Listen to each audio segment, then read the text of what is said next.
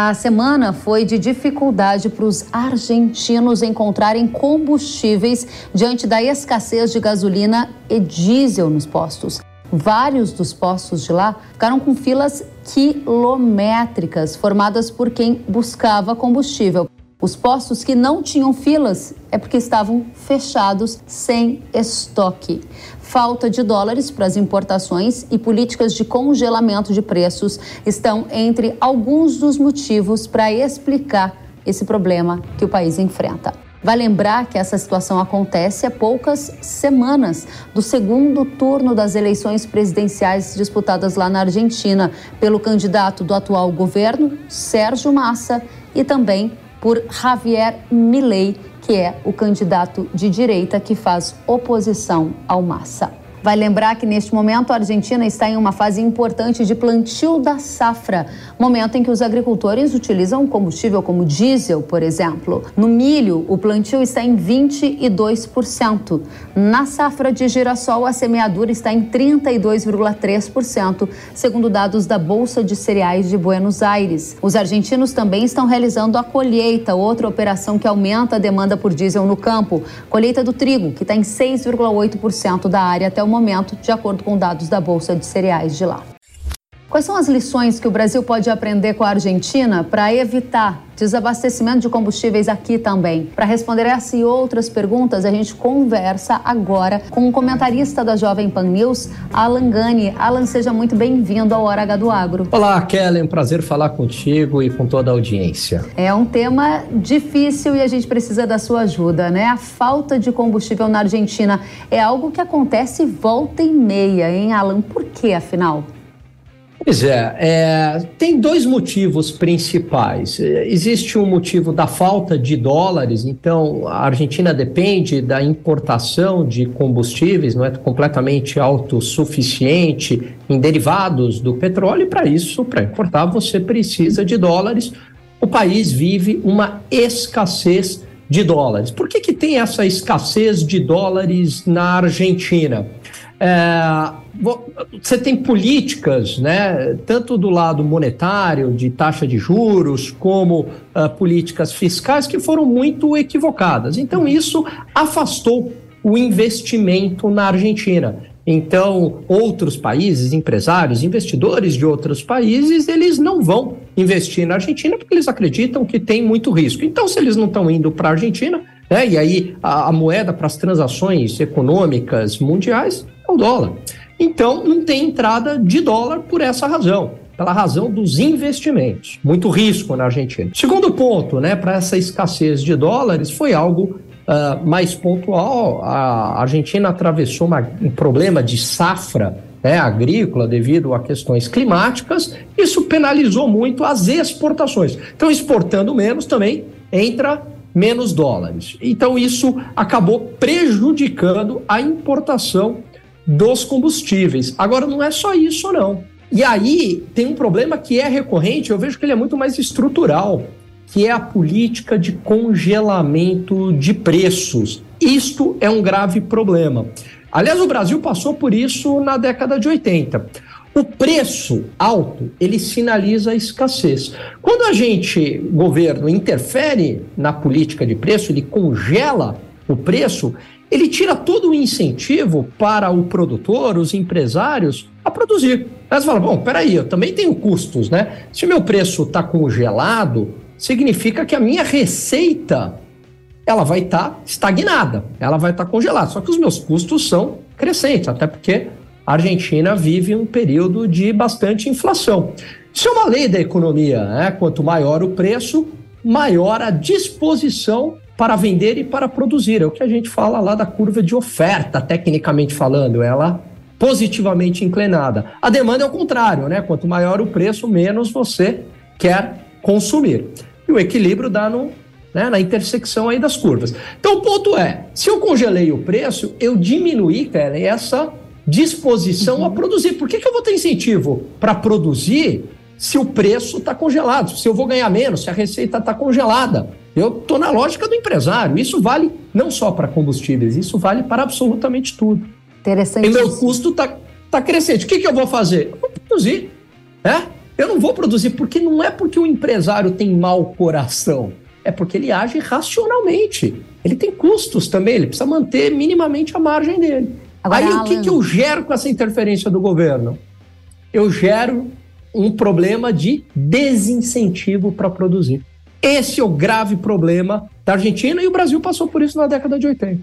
É, e essa é uma das essas questões que você coloca muito bem explicadas aqui, ajudam a gente a entender com profundidade por que essa cena lamentável, né, de filas e filas e falta de combustíveis lá na Argentina. A minha segunda pergunta para você, Alan, é como isso impacta o cenário de disputa eleitoral por lá. Afinal de contas, a gente está com um candidato governista que está enfrentando essa situação às vésperas do segundo turno com um candidato de direita, Milley, que promete uma revolução do ponto de vista de economia por lá, né? Olha, eu acho que isso, sem sombra de dúvidas, acaba favorecendo o Milley, porque, querendo ou não, o ministro atual da Economia, da Fazenda, é o Sérgio Massa. Então não dá para dissociar o que está acontecendo na Argentina né, com o Sérgio Massa. Ele vai alegar, ah, mas eu entrei é, no, no, governo, não, mas ele já está um certo tempo, entrei depois, não, mas ele já está um certo tempo é, no governo e ele não tem adotado nenhuma política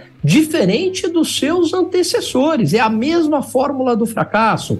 Congelamento de preços, taxas de juros artificialmente baixas que não condiz com a inflação do país, para combater a inflação do país, é, excesso de gasto público. Então, tudo isso levou é, é, é, a uma crise de combustíveis num, num, país que tem, que, tem, que tem petróleo, né? Olha que loucura. Então, a, a, população ela acaba fazendo uma associação muito natural, isso em qualquer lugar do mundo, entre o desempenho da economia e o governante.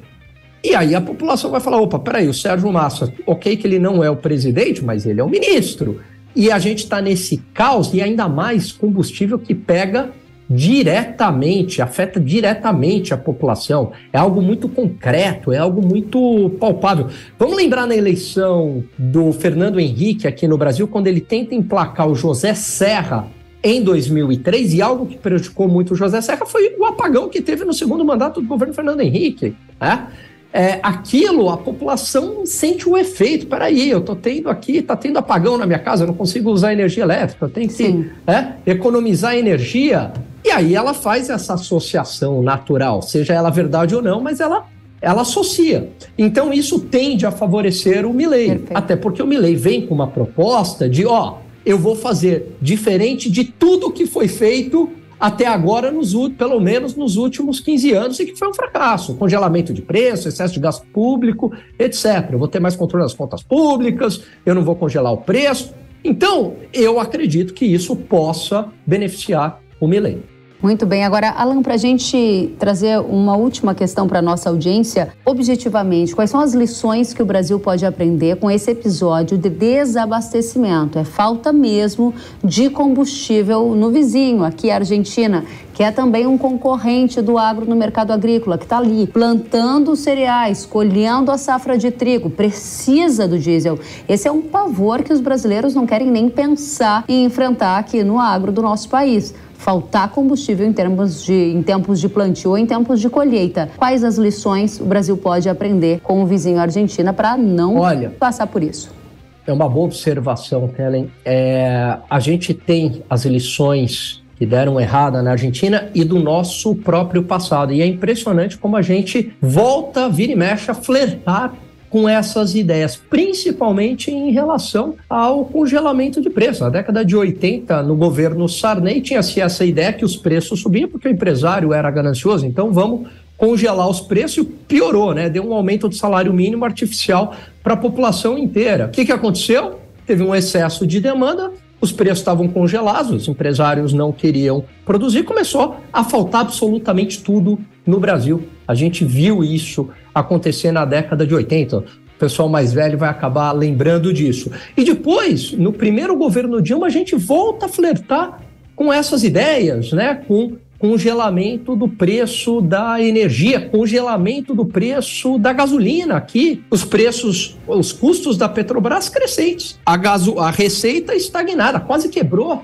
a Petrobras afastou o investimento estrangeiro e no final das contas a realidade se impõe. A Petrobras teve que reajustar o preço, só que daí não é paulatinamente, é de uma vez só. Então a população vai acabar sendo ainda mais penalizada. E recentemente a gente percebe também algumas ideias de interferência de preço. Vamos tentar controlar a taxa de juros na canetada, como se isso funcionasse. Não, o preço é uma resultante de mercado. É? É, o preço tem um nível de equilíbrio. Eu não consigo é, controlar o preço é, na, na canetada. Se eu fizer isso, alguma coisa vai vazar. Então, controle de preço não funciona e nunca funcionou em nenhum lugar do mundo. É isso que a gente tem que tirar uh, da lição aí do que está acontecendo com a Argentina. E, claro, outro, outro ponto essencial rapidamente, o controle das contas públicas. Isso é primordial para trazer o investimento privado para o país de volta,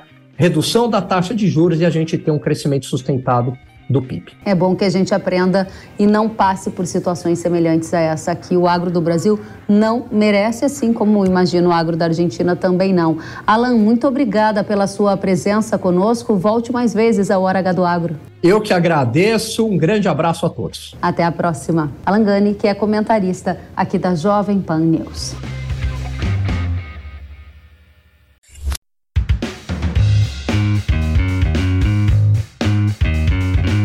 Que bom que você gostou da entrevista e ouviu todo o conteúdo. Se quiser acompanhar as atualizações, siga kellen.severo no Instagram. Até a próxima!